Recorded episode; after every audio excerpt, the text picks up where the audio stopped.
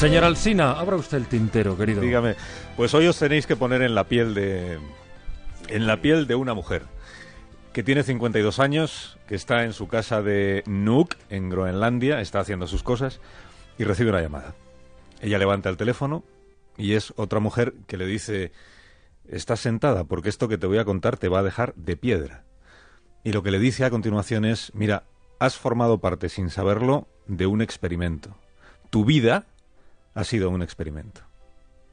Quien llamaba a esta, a esta mujer eh, danesa que se llama Helen era una escritora que había estado estudiando documentos antiguos en el Archivo Nacional de, de Dinamarca, documentos oficiales de casi 50 años antes. Y lo que le quería explicar a esta mujer, a Helen, es por qué su madre la apartó de, de, su lado, la apartó de ella cuando era una cría. Esto sucedió en el año 51.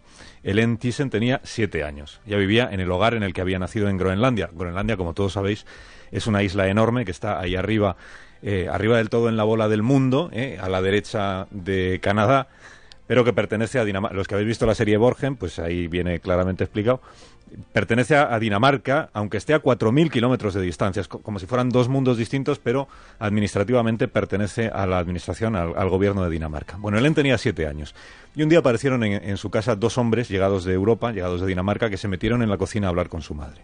Y ella solo sabe que le hablaron maravillas de la niña. Le dijeron que Helen era de las más listas de su clase y que tenía la edad adecuada para formar parte de una campaña educativa especial.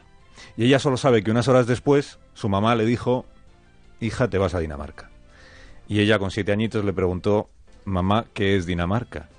Y le dijo, pues es un país que está muy lejos, pero que es muy bonito. Y por eso tú no tienes que estar triste. Y la niña no quería estar triste, pero un poco triste sí que se puso cuando la subieron a un barco con otros 20 niños de su edad y vio cómo se iba alejando la costa y ella recuerda haber dicho adiós con la manita a su madre y sobre todo recuerda haber preguntado por qué mi madre me quiere lejos de ella.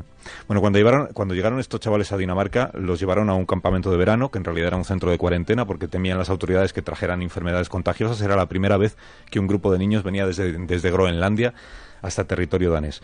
Recuerda Helen, por ejemplo, que recibieron la visita de una señora que se llamaba Luisa, que resulta que era la reina de, la esposa del rey de Dinamarca, y guarda una foto en la que se ve a ocho niños vestidos todos iguales que contemplan muy serios, sin sonreír ninguno, a aquella mujer que les han dicho que es muy importante, pero que ellos no tienen ni idea de quién es ni qué relación tiene con ellos. Semanas después los reparten por hogares daneses. ¿Para qué? Para que aprendan el idioma, para que aprendan las costumbres de Dinamarca y sobre todo para que olviden las costumbres propias y el idioma propio. Y un año después los devuelven a Groenlandia. Entre ellos a la, a la niña Helen, que ya tenía ocho años, y que recuerda que cuando el barco atraca en Nu, que ya agarra su maletita y corre a desembarcar para echarse en brazos de su madre y le empieza a contar a borbotones todo lo que ha vivido en el último año, ¿no? A quien ha conocido, la familia con la que ha vivido, y ella se da cuenta en la cara de su madre nota que la madre no está entendiendo nada de lo que su hija le está diciendo, Claro, porque Elena había aprendido a hablar en danés y se había acostumbrado a hablar en danés y la madre lo único que entendía era el idioma natal que era el de Groenlandia. Este fue el primer shock que recibió la, pequeñaja. Y el segundo fue que en lugar de marcharse a casa con su madre le dijeron que otra vez la separaban y se la llevaban a un orfanato. ¿Por qué? Porque los críos que habían sido eh, educados en Copenhague en el último año tenían que permanecer separados de sus familias para no echar a perder la nueva educación que habían recibido y, siguieron separados durante muchos meses y durante muchos años y se convirtieron en un grupito sin contacto con el resto de la población, un grupito de niños amargados e incapaces de entender por qué sus familias los habían rechazado.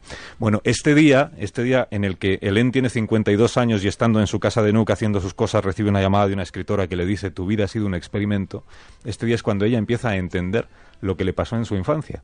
Y lo que le pasó es que el gobierno danés, en colaboración con Save the Children, quiso ver qué pasaba si se llevaban niños de Groenlandia a Copenhague para mejorarlos, porque en aquel momento tenía la idea la, el gobierno de Dinamarca de que la sociedad que vivía en Groenlandia era una sociedad atrasada, de personas atrasadas a las que la única manera de mejorar era sacarlas de allí, llevarlas a un entorno civilizado, como era Copenhague, y luego devolverlos como una, como una especie de semilla para sembrar esa semilla en Groenlandia y que diera lugar a una sociedad a la europea, en Groenlandia, pero a la europea. Y esto es lo que le pasó a esta cría, que ahora sabe que cuando aquellos dos hombres llegaron a su casa en el año 51, su madre se resistió a entregarles a la hija porque la madre entendía que enviar a la niña tan lejos de, su familia para que creciera no, no, debía ser bueno.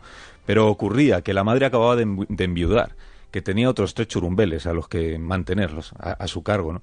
y que aquellos dos hombres le insistieron tanto en lo bueno que sería para el futuro de su hija que ella pensó que estaba haciendo lo mejor y por eso la dejó partir con ellos camino de Groenlandia. Es una historia que ha publicado BBC Mundo por si algún oyente quiere ampliar la información. Helen Thyssen tiene ahora 71 años, vive en Dinamarca y en el año 2009 cuenta que recibió una carta que conserva para siempre, una carta de esta organización Save the Children, en la que los responsables de esta ONG le piden perdón por haberle arruinado la vida cuando era una niña.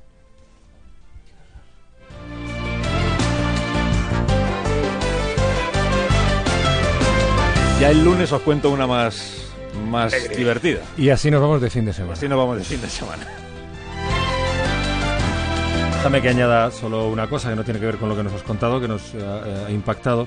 Y es que estoy repasando el texto de la carta que le envió, que llegó ayer a Zarzuela, la hermana del rey, y entre las razones que da para esa supuesta decisión propia, sin presión previa o sin eh, decisión por parte de su hermano, para renunciar al título de duquesa de Palma es por eh, cualquier para evitar cualquier polémica que por razón de ello pudiera plantearle o pudiera plantearse en la ciudad de Palma. O sea que tu tesis de esta mañana no andaba del todo descaminada. Menos mal. Buen fin de semana. Hasta mañana, hasta el lunes. Hasta el lunes. Tienes fin de semana. Mañana Isabel. Más de uno. Juan Ramón Lucas